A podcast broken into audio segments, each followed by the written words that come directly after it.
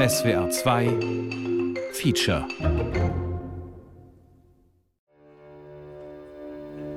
terrorists have established themselves, they have encamped themselves in the western desert near the Syrian border. Truth matters because oppressors, terrorists, uh, dictators, they don't fear the propaganda. Unterdrücker, Terroristen, Diktatoren. Sie alle haben keine Angst vor Propaganda. But they fear the truth. Aber sie fürchten die Wahrheit. Und warum? that you are Weil sie dann wissen, dass du es ernst meinst. Truth has power and they fear it. Die Wahrheit hat Macht und sie haben Angst vor ihr. urban warfare in Bakhmut. I think that people generally tend to believe personalities more. Menschen glauben uh, eher Persönlichkeiten. uh, the last, uh, Die Nachrichten haben sich in den vergangenen Jahren uh, verändert. Viele vermuten dahinter Manipulation. Wenn Sie dann eine So Person für vertrauenswürdig halten, glauben Sie ihr. They believe that person Hundreds of protesters in and around Tahrir Square in Cairo, Egypt, calling on President Abdel Fattah el Sisi to step down. Yes, I am from the opposition. Yes, I have an agenda. Yes, I support human rights. Ja, ich bin in der Opposition. Ja, ich habe eine Agenda. Ja, ich unterstütze Menschenrechte. Aus fast allen Kriegs- und Konfliktgebieten dieser Welt berichten heute Menschen, die keine ausgebildeten Journalisten sind. Auf Twitter, Facebook, Instagram und Co erzählen sie ihre Geschichten und davon, was in ihrer Umgebung geschieht. Was sind die Chancen und Vorteile dieser Art von Berichterstattung? Welche Gefahren birgt sie? Und wozu brauchen wir, wenn Menschen überall vor Ort berichten, eigentlich noch Auslandskorrespondenten? Zwischen Objektivität und Aktivismus. Wenn Bürger Journalisten werden. Feature von Mark Baydorf. Mossul im Frühjahr 2014. Seit Monaten gehen Gerüchte um, dass der Islamische Staat, kurz IS, bald auch die zweitgrößte Stadt des Iraks angreifen wird. In der Nacht zum 6. Juni ist es soweit. In Pickups nähern sich die IS-Kämpfer der Stadt. Nach nur fünf Tagen der Gefechte hängt am 11. Juni 2014 das schwarze Banner des IS von Autobahnbrücken und den höchsten Gebäuden Mossuls. Ein Kollege und ich sind sofort in den Irak geflogen und sind ähm, dann an die Grenzen gegangen, der Gebiete von kurdischer Seite kommen sozusagen, wo dann der IS auf der anderen Seite war, von irgendwelchen Kanälen oder so. Björn Blaschke war damals Hörfunkkorrespondent im ARD-Studio Kairo und damit auch für den Irak zuständig. Wir haben natürlich versucht, da mit Leuten zu reden, die äh, geflohen sind vor eben dem IS. In die Stadt hinein kann der erfahrene Journalist nicht, wie alle seine internationalen Kollegen und Kolleginnen. Der IS droht mit Enthauptungen. Das ist kein leeres Gerede. Der amerikanische Kriegsreporter James Foley, Stephen Sotloff, Alan Henning, David Haynes sind nur einige Namen prominenter westlicher Opfer neben Hunderten anderer, die unter IS-Herrschaft auf diese Weise hingerichtet werden. Im Netz hochgeladene Videos davon gehören zur IS-Propaganda. Also wir sind da nicht rein. Das wäre echt idiotisch gewesen. Also diese Kopfabpolitik des IS war mir zu intensiv. Mosul ist jetzt von der Welt abgeschlossen. Niemand weiß, was in der Stadt geschieht. Doch plötzlich tauchen auf Twitter und Facebook Blognachrichten auf. Sie sind auf Englisch verfasst, meistens in wenigen Sätzen. Wie ein Live-Ticker fast erzählen sie davon, was in der Stadt passiert. 21. Juni 2014, 15 Uhr. Die Anführer lokaler Stämme in Mosul haben die IS-Terroristen zu Festen in ihre Häuser eingeladen. Bei einem der Feste eines Stammes, der für seine Unterstützung von Al-Qaida bekannt ist, wurden heute 30 Schafe geschlachtet. 21. Juni 2014, 21 Uhr. Vor wenigen Minuten hat der IS angeordnet, dass jeder Haushalt mindestens einen Freiwilligen schicken muss, der für den IS kämpft. Entweder kommst du zu uns und lebst in Ehre und Würde, oder dich erwartet der Tod, haben sie durch ein Megafon gebrüllt. Die internationale Presse rätselt. Wer mag der Verfasser dieser Nachrichten sein? Der Blog trägt den Namen Mosul Eye, das Auge von Mosul. Es war schon einmalig, dieser Alltag, die Genauigkeit, die Angaben, wie viele IS-Kämpfer welcher Nationalität jetzt bei irgendeinem Angriff der internationalen Koalition ums Leben kamen. Volker Schwenk, 2014 ebenfalls im ARD-Studio Kairo, als Fernsehjournalist. Er gehört zu den regelmäßigen Lesern des Blogs von Mosul Eye. In dieser Genauigkeit hat man das woanders nicht gehört. Unser erster Anruf war natürlich immer bei den Kollegen in Bagdad ob die das alles bestätigen konnten, was sie natürlich nicht konnten, das war schon eine besondere Informationsfülle und Dichte und Genauigkeit. Von sich selbst gibt Mosul Eye kaum etwas preis.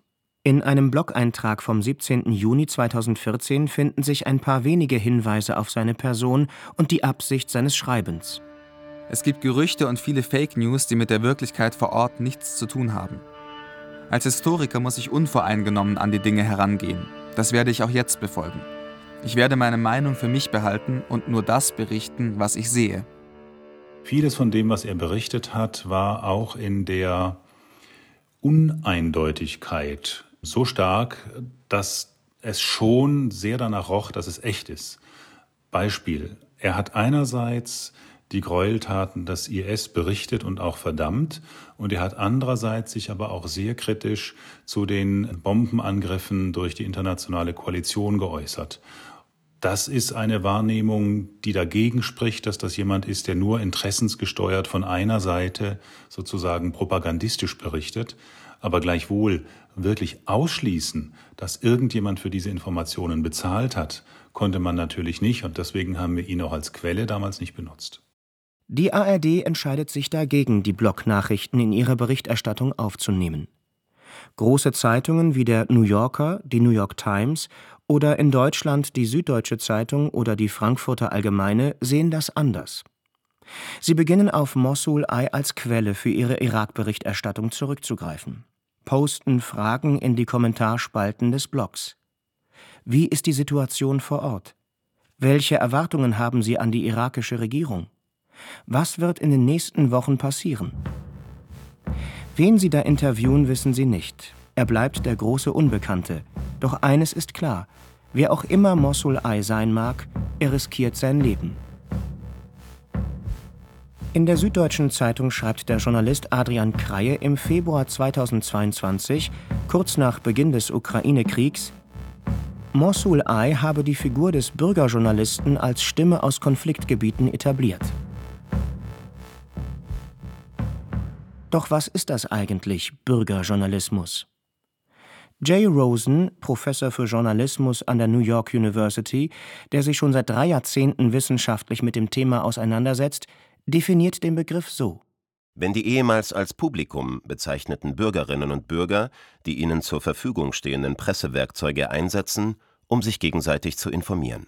Serena Miller, Professorin für journalistische Innovationen an der Universität von Michigan, bietet eine ausführlichere Definition. Bürgerjournalisten sind Menschen, die keine organisatorischen Verbindungen zu Nachrichtenmedien haben und die niedrigen Kosten und die Möglichkeiten des Internets nutzen, um ihre eigenen Geschichten und Inhalte zu veröffentlichen. Die Qualität ihrer Arbeit hängt vor allem von ihren Zielen und ihrer Motivation ab zum Beispiel dem öffentlichen Interesse zu dienen, den eigenen Status zu verbessern oder das eigene kreative Selbst auszudrücken. Im Allgemeinen sind Bürgerjournalisten in der Vergangenheit immer dann tätig geworden, wenn die bestehenden Journalisten der Nachrichtenmedien den Informationsbedarf ihrer Gemeinschaft nicht vollständig decken konnten. Wissenschaftler nennen die vergangenen Jahre bereits das goldene Jahrzehnt des Bürgerjournalismus. Der Grund die Verbreitung von Smartphones und sozialen Medien, die es fast jedem ermöglichen, seine Geschichte zu erzählen und in die Welt hinauszuschicken. Hello, this is Maria Avdieva from Kharkiv, Ukraine. Today is the 16th of March and I am in front of the residential building that was hit yesterday by Russian missile rocket. Maria Avdiva lebt im oberen Stockwerk eines Mehrfamilienhauses in Kharkiv. Mit rund 1,5 Millionen Einwohnern die zweitgrößte Stadt der Ukraine. Kharkiv liegt ganz im Osten des Landes, kaum 50 Kilometer von der russischen Grenze entfernt. Seit Beginn des Krieges ist die Stadt immer wieder umkämpft. Maria Avdiva begann eines Tages einfach hinauszugehen, Videos aufzunehmen und sie auf ihrem Twitter-Kanal zu veröffentlichen. Wie dieses hier, in dem sie vor einem Wohnhaus steht, das von einer russischen Rakete getroffen wurde. They deny the fact of war in Ukraine. They deny the fact of genocide, killing of civilians and children. Eigentlich ist Maria Avdiva Politikwissenschaftlerin.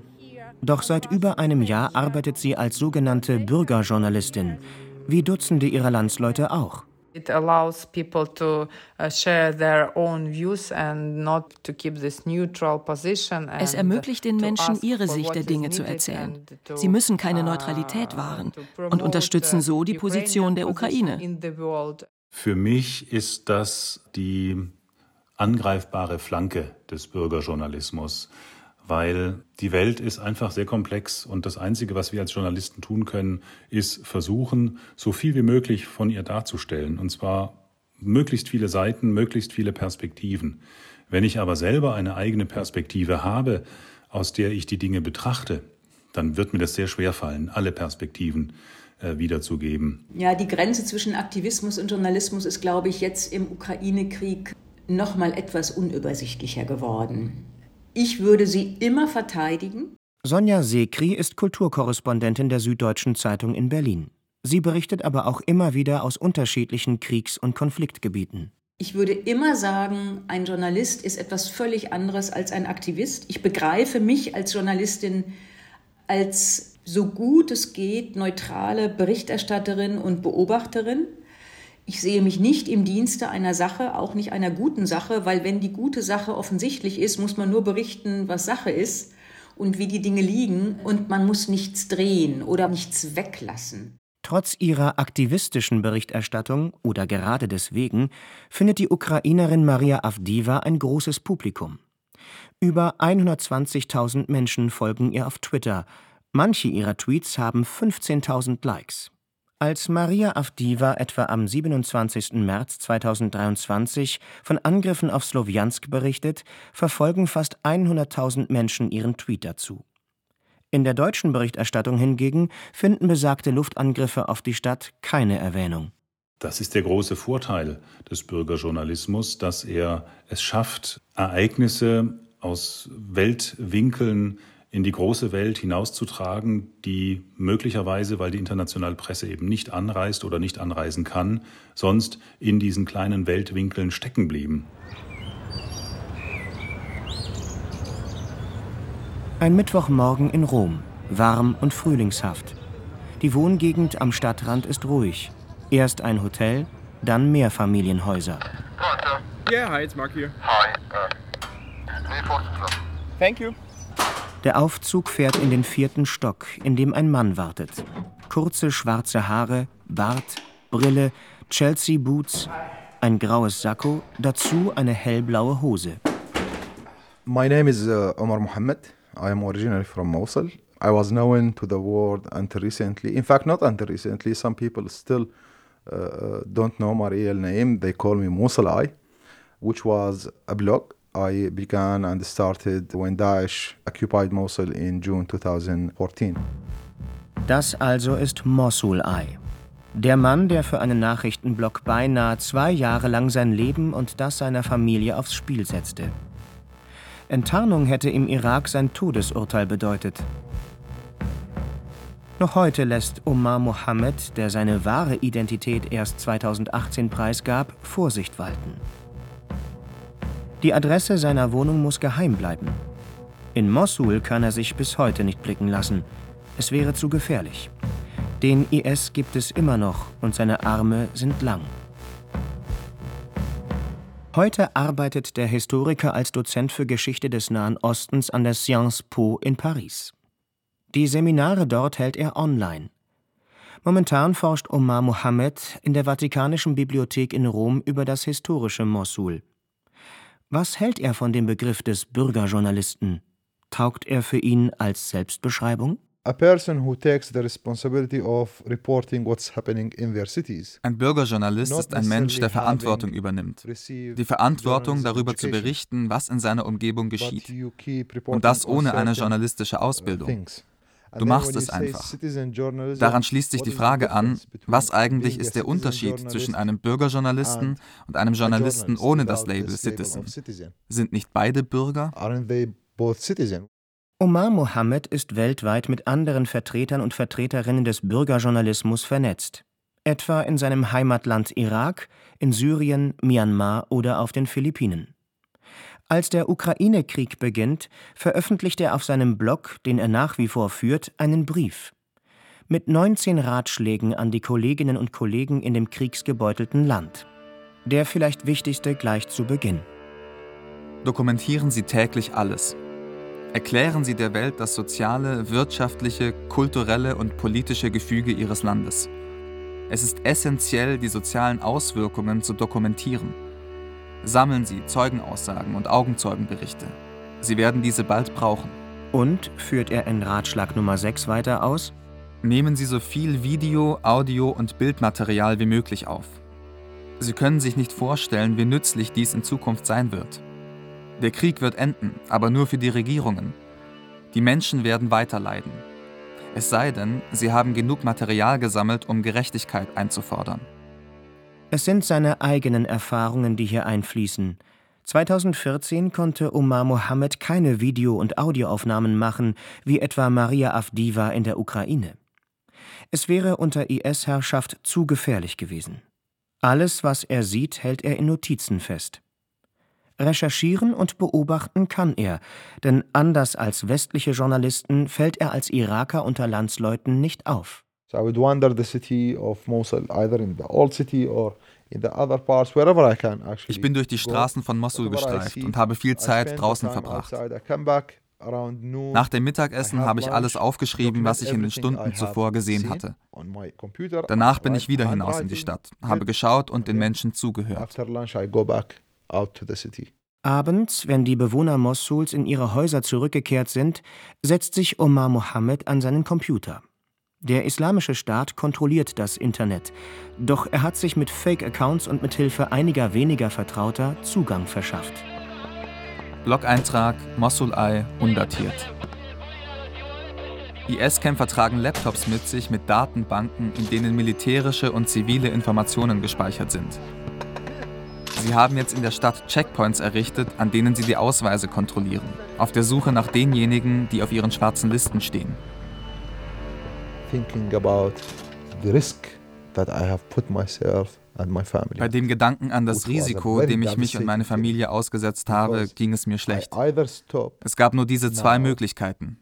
Sofort damit aufhören und mit der Schuld leben, nichts getan zu haben, oder weitermachen also mit der Gewissenslast, dass meine Familie für mein Handeln bestraft werden könnte.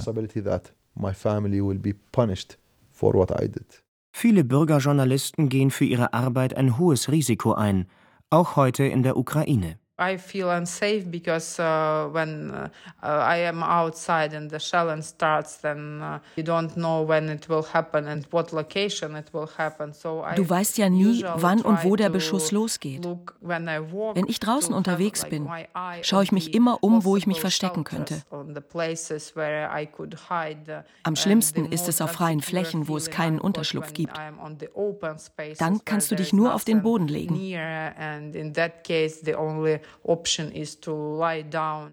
Für Omar Mohammed wird die Lage im Sommer 2014 in Mossul immer bedrohlicher.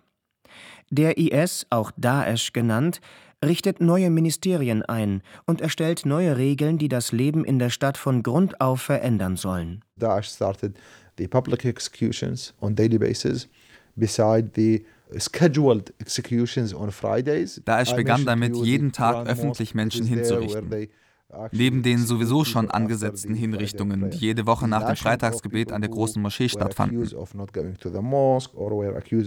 Sie haben Menschen ausgepeitscht, weil sie zum Beispiel nicht zur Moschee gegangen waren. Sie haben Frauen und Männer gesteinigt, weil sie sie des Ehebruchs bezichtigten. Oder von hohen Gebäuden gestürzt, weil sie angeblich homosexuell waren. So ging das jeden Tag.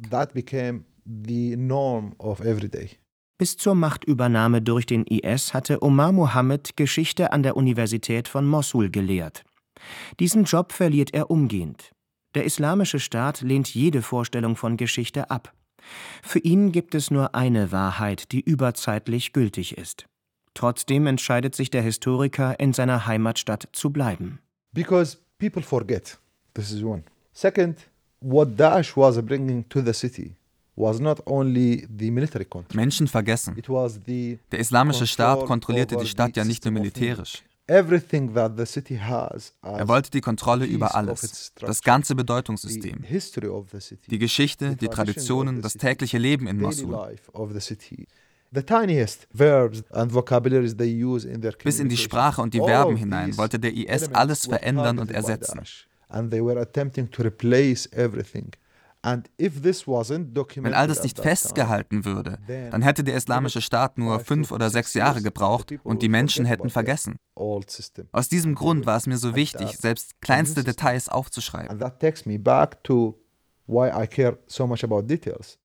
Omar Mohammed postet auf Englisch, meist unter der Überschrift What happened in Mosul today? Auf Englisch postet auch Maria Avdiva. Ich richte mich hauptsächlich an ein internationales Publikum. Wir Ukrainer wissen ja, dass hier Kriegsverbrechen passieren. Wir sehen sie ja mit eigenen Augen. Therefore I targeted the international audience which actually ich habe mich an ein internationales Publikum gewandt, weil der Islamische Staat verhindern wollte, dass Informationen, die nicht zu seinem Narrativ passen, aus der Stadt gelangen. Mit Mosul Eye habe ich diese Kontrolle durchbrochen. Internationale Journalisten wagen sich auch nach einem Jahr der IS-Herrschaft nicht in die Stadt. Und selbst wenn einige von ihnen bereit gewesen wären, hätten viele Medienhäuser ein solches Unterfangen aus Bedenken um die Sicherheit ihrer Mitarbeiter gar nicht zugelassen. Es gibt einfach Sicherheitskonzepte, die man einhält. Der Journalist Björn Blaschke. Nach 20 Jahren Auslandskorrespondenz arbeitet er heute im WDR Newsroom in Köln. Das hat viel damit zu tun, dass mein Kollege 2013 angeschossen wurde und wirklich sehr schwer verletzt wurde. Danach haben sich die ganzen Landesrundfunkanstalten, also WDR, SWR, NDR und so weiter, haben sich halt gesagt, wir können jetzt nicht einfach mehr sagen, da fährt jetzt einer hin, sondern man muss gucken, äh, wie sieht denn das da jetzt so, was die Sicherheit angeht, aus? Ist es gefährlich, ist es nicht gefährlich und wenn ja, wie gefährlich und so weiter. Und entsprechend ist man dann hingegangen und hat gesagt, wir arbeiten mit möglicherweise sogar Sicherheitsfirmen zusammen.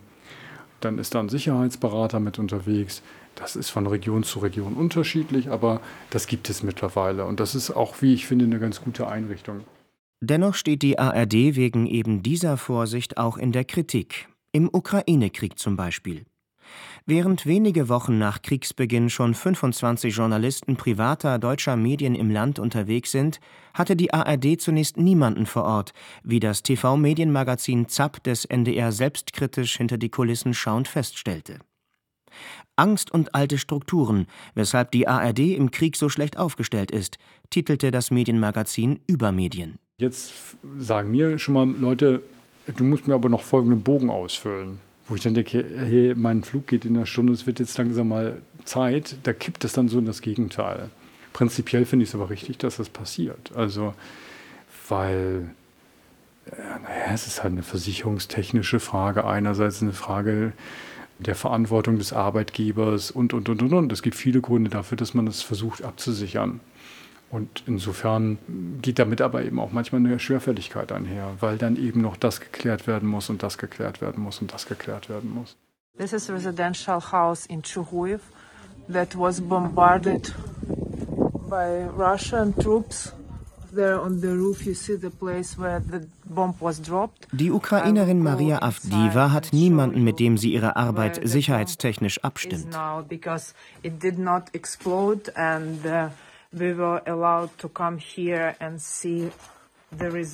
Dass sie für ihre Berichte Risiken eingeht, mag einer der Gründe dafür sein, dass sie bei ihren Followern so großes Vertrauen genießt. Uh, Menschen glauben eher Persönlichkeiten. Die Nachrichten haben sich in den vergangenen Jahren verändert. Viele vermuten dahinter Manipulation. Wenn sie dann eine Person für vertrauenswürdig halten, glauben sie ihr. Auch für Omar Mohammed ist die betroffenen Perspektive entscheidend. Seinen ukrainischen Kolleginnen und Kollegen schreibt er dazu, Ihre Stimme ist mächtiger als die jedes Journalisten auf der ganzen Welt. Sie vermitteln den Menschen nicht nur die Geschichte, sie lassen auch ihre wahren Gefühle in ihre Herzen einfließen. Doch ist nicht genau das gefährlich? Hallo, mein Name ist Alina Lipp. Ich berichte nun schon seit mehreren Monaten direkt von hier aus Donetsk, aus dem Donbass, über das, was hier vor sich geht. Und heute habe ich traurige Nachrichten für euch.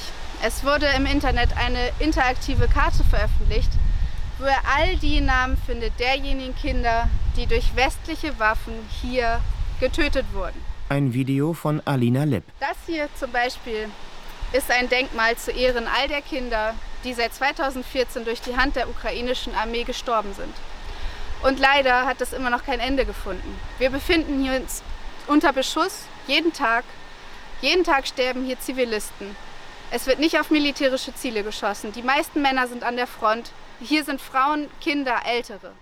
Die Deutsche, die früher einmal Mitglied der Grünen in Hannover war, veröffentlicht seit Beginn des Ukraine-Krieges Videos und angebliche neueste Nachrichten aus der Ukraine.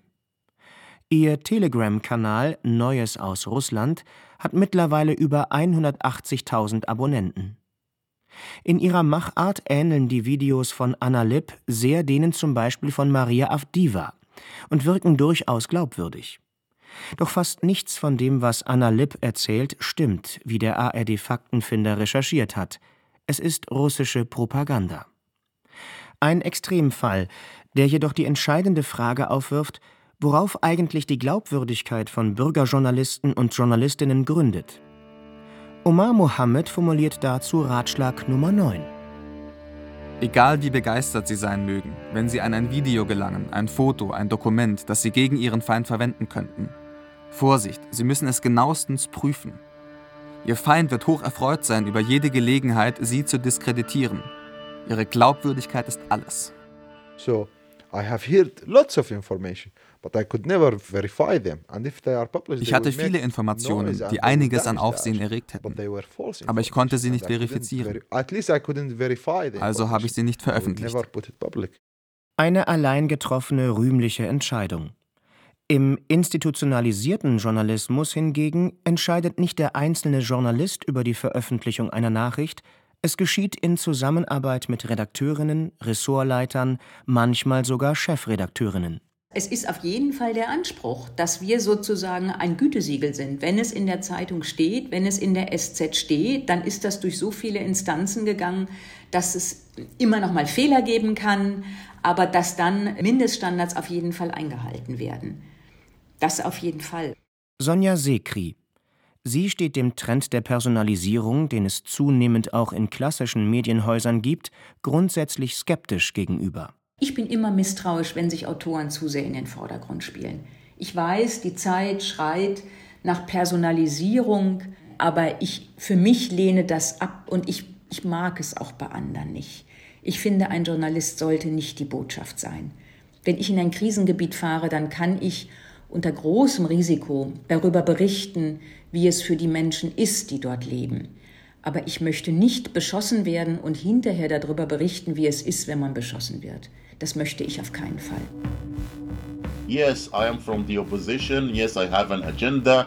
Yes, I support human rights. Ja, ich bin in der Opposition. Ja, ich habe eine Agenda. Ja, ich unterstütze Menschenrechte. Wael Abbas, eigentlich ITler, ist ein ägyptischer Blogger, der sich gegen die jegliche Opposition unterdrückende ägyptische Regierung stellt. Der heute 48-Jährige wurde 2007 von CNN als Middle East Person des Jahres ausgewählt und gewann im selben Jahr den Journalismuspreis des International Center for Journalists. Dabei würde er sich selbst vermutlich nicht einmal Journalist nennen. Die Frage der Objektivität jedenfalls spielt für ihn keine Rolle, bekennt er offen.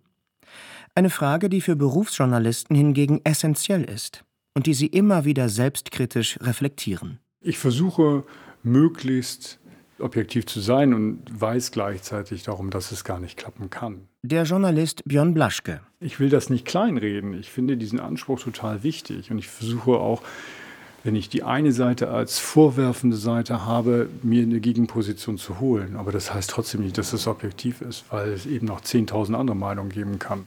Sonja Sekri hat im April 2022 in dem Blog der Süddeutschen Zeitung von ihren Erfahrungen als Journalistin in der Ukraine erzählt. Auch sie denkt dabei vor allem über eines nach: Objektivität. Mehr noch als die Pandemie oder der Klimawandel wirft der Krieg die Frage nach der Objektivität von Journalisten auf. Muss man angesichts der Verbrechen in Butscha oder Borodjanka nicht Farbe bekennen oder Position beziehen für die Ukraine? Kann es beim Massakern überhaupt so etwas wie Objektivität geben? Wo Täter und Opfer so klar benannt werden können, kann man damit nichts falsch machen, oder? So einleuchtend die Forderung nach einem engagierteren Journalismus oft klingt, sie ist erfahrungsgemäß in Kriegsgebieten riskant. Wie würde man mit Informationen von Kriegsverbrechen der Ukraine umgehen? Müsste man sich die Informationspolitik der ukrainischen Regierung unter dem Kriegsrecht zu eigen machen? So unerreichbar völlige Neutralität auch sein mag, gerade in Kriegen ist das Bemühen um Distanz das wichtigste Werkzeug für Journalisten. Ich betrachte mich nicht als jemand, der die Ukraine verteidigt in publizistischer Hinsicht. Ich fahre dahin, ich kann sagen, es wurde dieses Haus beschossen, es wurden diese Menschen getötet, dieser Mann war über Monate in einem Folterkeller der Russen, er hat das und das erlebt. Das sind die Tatsachen, die kann ich darstellen. Gleichzeitig muss man aber auch darüber reden, äh, dass es beispielsweise in derselben Stadt, wenn man jetzt im Osten der Ukraine Isium nimmt, immer noch Leute gibt, die äh, pro-russisch sind und die darauf warten, dass sie in Anführungszeichen befreit werden von den Russen. Das wäre aber eine Lesart, die möglicherweise aus ukrainischer Perspektive dann als schwächend begriffen wird, wo möglicherweise dann Leute denken, hm, das brauchen wir mal gar nicht so an die große Glocke hängen, die verschwinden hinterher sowieso und ziehen mit den Russen ab, ähm, wo ich aber denke, doch, man muss das wissen, man muss schon bestimmte Dinge auch ansprechen und benennen, weil man sonst hinterher große Überraschungen erlebt und sich fragt, wo kommen die denn alle her? What we're trying to say is what the thing that we hear from readers, which is tell us here's the news, here's what the reporter thinks, here's a legitimate alternate point of view on the same facts. Dennoch steht die Auslandsberichterstattung der großen Medieninstitutionen unter Druck. Das haben auch Ben Smith, ehemaliger Journalist der New York Times, und Justin Smith, ehemaliger Geschäftsführer von Bloomberg Media, erkannt. 2022 gründeten sie ein sogenanntes Global News Startup Semaphore genannt. Die Idee, sie wollen fast vollständig auf Auslandskorrespondenten verzichten und auf einheimische Journalisten setzen. In einem Interview mit der SZ vom Februar 2022 begründete Ben Smith, wenn Sie heute einen Bericht aus Japan oder Nigeria wollen, dann ist es doch viel besser, wenn die Leute aus Nigeria oder Japan selber berichten und Editoren in den verschiedenen Ländern helfen, das für das heimische Publikum zu übersetzen. Wir wollen einen Ansatz, bei dem man ein Netzwerk von Experten hat an verschiedenen Orten, die sich miteinander austauschen. Sein Partner Justin Smith formulierte die Haltung des Unternehmens noch zugespitzter. Die Idee, einen gut ausgebildeten, jungen Absolventen einer Ivy League-Universität nach Mumbai zu schicken, um uns zu erzählen, was so 2022 in Mumbai passiert, ist eigentlich verrückt. Die Gründung löste in den USA eine Debatte über Auslandsberichterstattung aus. Deborah Cohn, Professorin der Northwestern University, einer renommierten Ausbildungsstätte amerikanischer Journalisten, fasste den Standpunkt vieler zusammen. Bei Auslandskorrespondenten schrieb sie, sei es gerade wichtig, dass sie nicht nur aus einer Gemeinschaft, einem Ort berichten würden, sondern dass sie mit ihrem Blick von außen in der Lage dazu seien, die Welt als Ganzes zu verstehen. Zusammenhänge zu erkennen und für ihre Leser verständlich zu machen. Das ist auch der Anspruch der Journalistin Sonja Sekri. Sie hat in den vergangenen Monaten über Opfer russischer Folter geschrieben, über Kharkiv, das sich auf einen Winter ohne Strom vorbereitete, über eine Kleinstadt, die beinahe ein halbes Jahr lang von russischen Soldaten besetzt war. Es gibt auf ukrainischer Seite ganz klare Regeln. Also die offizielle ukrainische Seite, das heißt die Regierung, Verteidigungsministerium, die Geheimdienste versuchen ganz klar, haben Regeln ausgegeben für Journalisten, die akkreditiert sind, wie wir berichten sollen. Also wenn man auch diese ukrainischen Mitteilungen sieht, die von offizieller ukrainischer Seite an Journalisten gemacht werden, dann steht da unten ganz oft drunter, wir arbeiten gemeinsam für den Sieg. Slava Ukraine, Sieg der Ukraine. Und äh, das ist natürlich etwas, wo ich sage, als äh, sozusagen westlich ausgebildete Journalistin, das ist überhaupt nicht meine Haltung. Das ist natürlich überhaupt nicht meine Haltung, wenn ich dorthin fahre und berichte. Solange der Konflikt herrscht, wird ein großer Druck auf ihnen lasten. Sie werden nicht nur Putin bekämpfen müssen, sondern auch die Propaganda. Ignorieren Sie sie nicht. Gehen Sie weise damit um. Ratschlag Nummer 14 von Omar Mohammed an seine Kolleginnen und Kollegen in der Ukraine. Und es gibt noch einen, den er unbedingt mit auf den Weg geben möchte. Lassen Sie nicht zu, dass Journalisten und Medienunternehmen Sie benutzen und als Fixer oder Quelle bezeichnen. Richten Sie Ihre eigene Plattform ein und lassen Sie die Menschen zu Ihnen kommen, um die Nachrichten zu lesen. Also Stringer oder Fixer oder wie auch immer man sie nennt, sind immer dort wichtig, wo man sich ohne Ortskenntnis und Kenntnis der Gesellschaft nicht gut oder nur mit großem Risiko bewegen kann oder wo man einfach, was Kontakte angeht, nicht weiterkommt. Man braucht jemanden, der fährt, man braucht jemanden, der Leute kennt, der einem Türen öffnet. Viele von Sonja Sekris Geschichten sind in Zusammenarbeit etwa mit ukrainischen Kontaktleuten entstanden, die im journalistischen Fachjargon Stringer oder Fixer genannt werden. A fixer is not a journalist, but Fixer sind keine Journalisten, aber sie sind die Leute, die den Journalisten die Story bringen. Stellen wir uns vor, ein Journalist aus New York kommt nach Kabul. Er spricht die Sprache nicht, er weiß nichts, aber er muss berichten. Was braucht er? Jemanden, der ihn anleitet. Das sind oft Bürgerjournalisten, die dann das Label Fixer bekommen. Weil sie Fixer sind, bekommen sie keine Anerkennung für ihre Arbeit. Und das zerstört den lokalen Journalismus. Wir erwähnen schon mal, dass wir natürlich mit lokalen Mitarbeitern zusammenarbeiten, insbesondere wenn wir nicht irgendwo hingefahren sind. Also wenn ich habe mal einen Beitrag gemacht über Al-Hol. Das ist so ein IS-Gefangenenlager im Grenzgebiet zwischen Syrien und Irak auf der syrischen Seite unter kurdischer Kontrolle. Da jedenfalls hat jemand Interviews für mich geführt. Und da habe ich das dann auch gesagt. Ich habe den nicht namentlich genannt, weil es nichts bringt, wenn das Publikum hört. Das hat der Kollege Mohammed XY gemacht. Das ist dummtüch. Ähm, die Leute, die für uns als Fixer oder als Stringer oder wie auch immer wir sie nennen, arbeiten, die werden normalerweise nicht namentlich genannt, es sei denn, du machst einen längeren Filmbeitrag oder so und da heißt es dann Mitarbeit oder Produktion. Hm, hm, hm. Äh, das wissen die aber auch vorher. Die ARD hat heute für das südliche Afrika, also für 49 Staaten mit rund 920 Millionen Menschen, drei feste Korrespondentinnen bzw. Korrespondenten.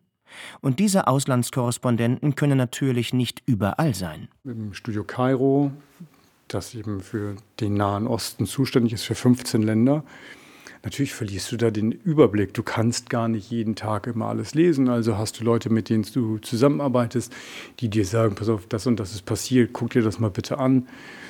Du musst immer wieder reisen, wenn es geht. Aber die wenigsten schaffen es in den regulären fünf Jahren, die man normalerweise als Korrespondent draußen ist, all die Länder zu besuchen, die man dann in diesem Berichtsgebiet hat. Genau deshalb brauchen Korrespondenten Kontaktleute vor Ort, die sie unterstützen. Ich kann auch die Frustration verstehen, dass Sie sagen, wir liefern euch diese tollen Informationen und ihr schleppt das dann ab und eigentlich ist es Ausbeutung in einer gewissen Hinsicht. Ich habe aber letztens tatsächlich wieder einen Fall gehabt, wo ich gemerkt habe, die Tatsache, dass diese Bürgerjournalisten die Informationen beschaffen und auch die Zugänge beschaffen, das ist ja immer sozusagen das goldene Tor, bedeutet eben nicht, dass sie wirklich wissen, wie man für deutsche Leser schreibt.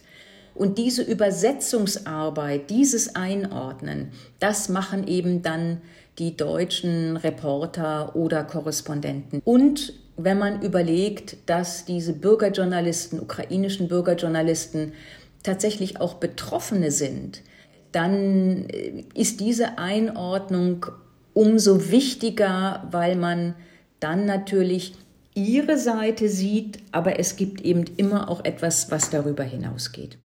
Dieses Einordnen ist auch für den professionellen Journalisten Björn Blaschke entscheidend. Ich finde Filter im doppelten Sinne. Einerseits muss ich gucken, ist das für das Publikum interessant in Deutschland? Es gibt ja auch manchmal Entwicklungen, wo du sagst irgendwie, das interessiert die jetzt im Zweifel echt nicht. Ob da jetzt irgendwie der Minister für Inneres ausgetauscht wurde im Kabinett von keine Ahnung, in Bagdad. Das interessiert niemanden. Für die Leute ist es möglicherweise dort auf jeden Fall wichtig, aber das filter ich dann raus, weil ich sage, es hat nichts mit unserem Publikum zu tun. Und ich filter natürlich, ob da die Informationen, die da verbreitet werden, ob die tatsächlich realistisch sein können oder nicht. Und das hat natürlich zugenommen in dem Maße, in dem Leute unterwegs sind mit dem Handyfilm, diese Handyfilmchen einstellen und das eins zu eins wiedergegeben wird und da muss man halt auch filtern und sagen, naja, okay, das kann schon sein, muss aber nicht. Und das ist jetzt die einzige Quelle, hm, auf die will ich mich mal nicht verlassen.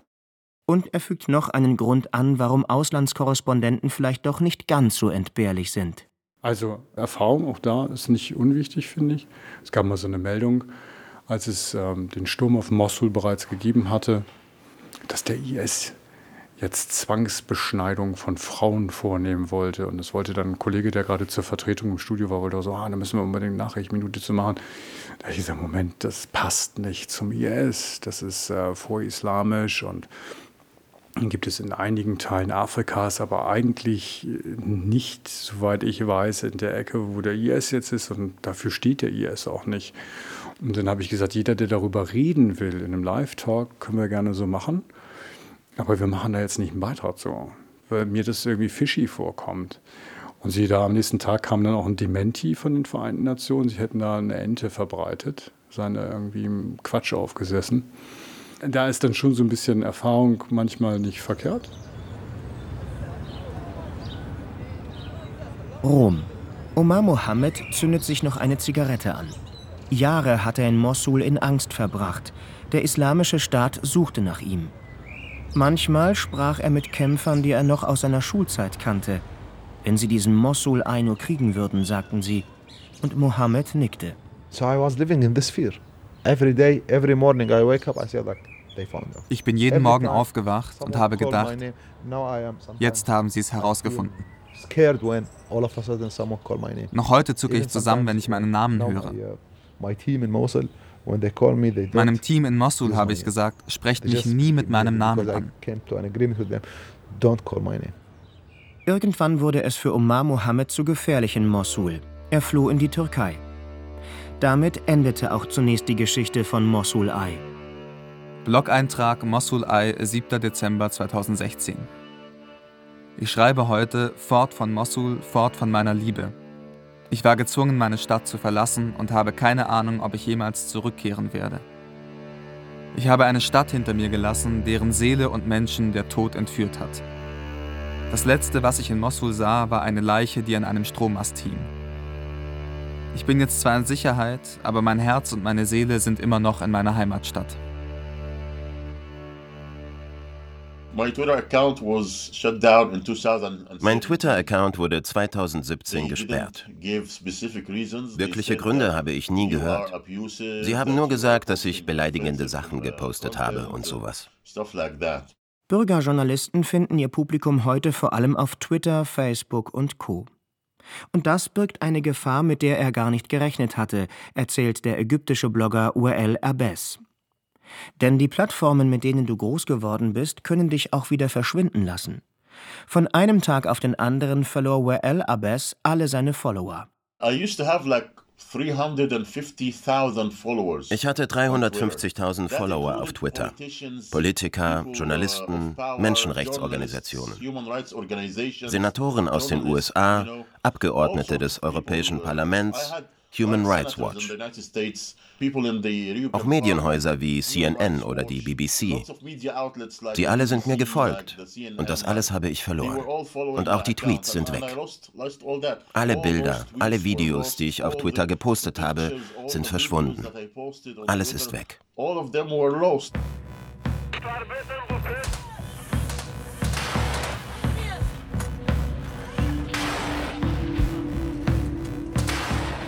Nach einer Großoffensive der irakischen Armee, unterstützt durch heftige Bombardements der US-geführten Anti-IS-Koalition, gilt die Stadt Mossul seit dem 20. Juli 2017 als befreit. Großteile der Altstadt sind jedoch bis heute zerstört. Der Wiederaufbau dauert. Omar Mohammed hat die Website Mosul Eye inzwischen zu einer Seite umgebaut, die sich dem Wiederaufbau seiner Heimatstadt widmet. Wirklich Erfolg hat er damit nicht. It is only exciting when it is supporting conflict and violence. Für viele ist es nur aufregend, wenn über Krieg und also Gewalt und Zerstörung berichtet wird. Also,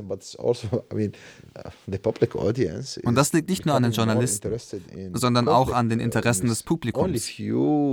Es gibt nur noch wenige internationale Medienhäuser, die sich für den Wiederaufbau Mossuls interessieren. Es lässt sich einfach nicht verkaufen. Ähnlich, erzählt Wael Abbas, sei es in Ägypten. Am Ende, wenn die Auslandskorrespondenten ausgeflogen sind, manchmal auf dem Weg ins nächste Kriegsgebiet, bleiben jene zurück, die schon immer da gewesen sind. Wenn du ein Auto hast, das du liebst, dann reparierst du es. Du verkaufst es nicht. Du holst dir nicht einfach ein neues. Du arbeitest hart, damit es wieder funktioniert. Und so sehe ich die Sache. Ich gehöre hierhin. Ich bin Ägypter. In einer Welt, die immer enger miteinander verflochten ist, ist gute Auslandsberichterstattung unverzichtbar. Die vielen Bürgerjournalisten und Bürgerjournalistinnen von heute bieten mit ihren Erzählungen und Berichten auf Social Media eine nie dagewesene Möglichkeit, den Blick zu erweitern. Wenn sie, wie Omar Mohammed, die ethischen Grundregeln des Journalismus einhalten, sind sie eine wertvolle Bereicherung für die Auslandsberichterstattung. Problematisch hingegen sind Aktivisten und Aktivistinnen. Ihre Berichte bedürfen unbedingt einer Einordnung. Und vielleicht wird genau das in Zukunft verstärkt zu den Aufgaben professioneller Auslandskorrespondenten und Korrespondentinnen gehören. Einzuordnen und zu filtern. Die Zukunft der Auslandsberichterstattung wird kein Entweder-Oder sein, sondern ein sowohl als auch. Und doch sollte es journalistischer Grundsatz bleiben, sich wann immer möglich vor Ort ein eigenes Bild zu machen. Ich glaube, dass die Welt so kompliziert geworden ist, dass man auf keinen Fall sich die Möglichkeit nehmen sollte, selbst hinzugehen und zu schauen. Es können dann unterschiedliche Menschen hinfahren, die unterschiedliche Dinge sehen. Natürlich haben wir immer auch wieder Stimmen von Menschen vor Ort. Es kommen immer wieder auch natürlich in den Berichten Leute aus dem Land zu Wort. Schriftsteller, Künstler, Politiker, die kommen ja alle zu Wort. Aber ähm, ich glaube nicht, dass man einfach sagen kann, wir gucken mal Telegram durch und dann wissen wir, was da passiert. Also das haben wir oft genug erlebt, dass das einfach überhaupt nicht passiert. Das führt zu katastrophalen Fehleinschätzungen.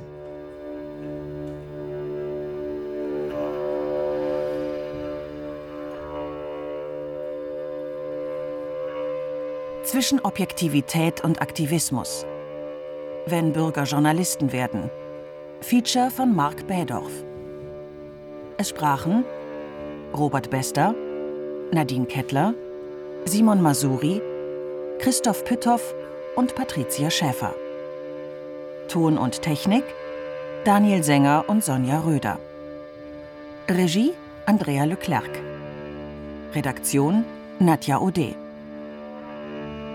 Eine Produktion des Südwestrundfunks 2023.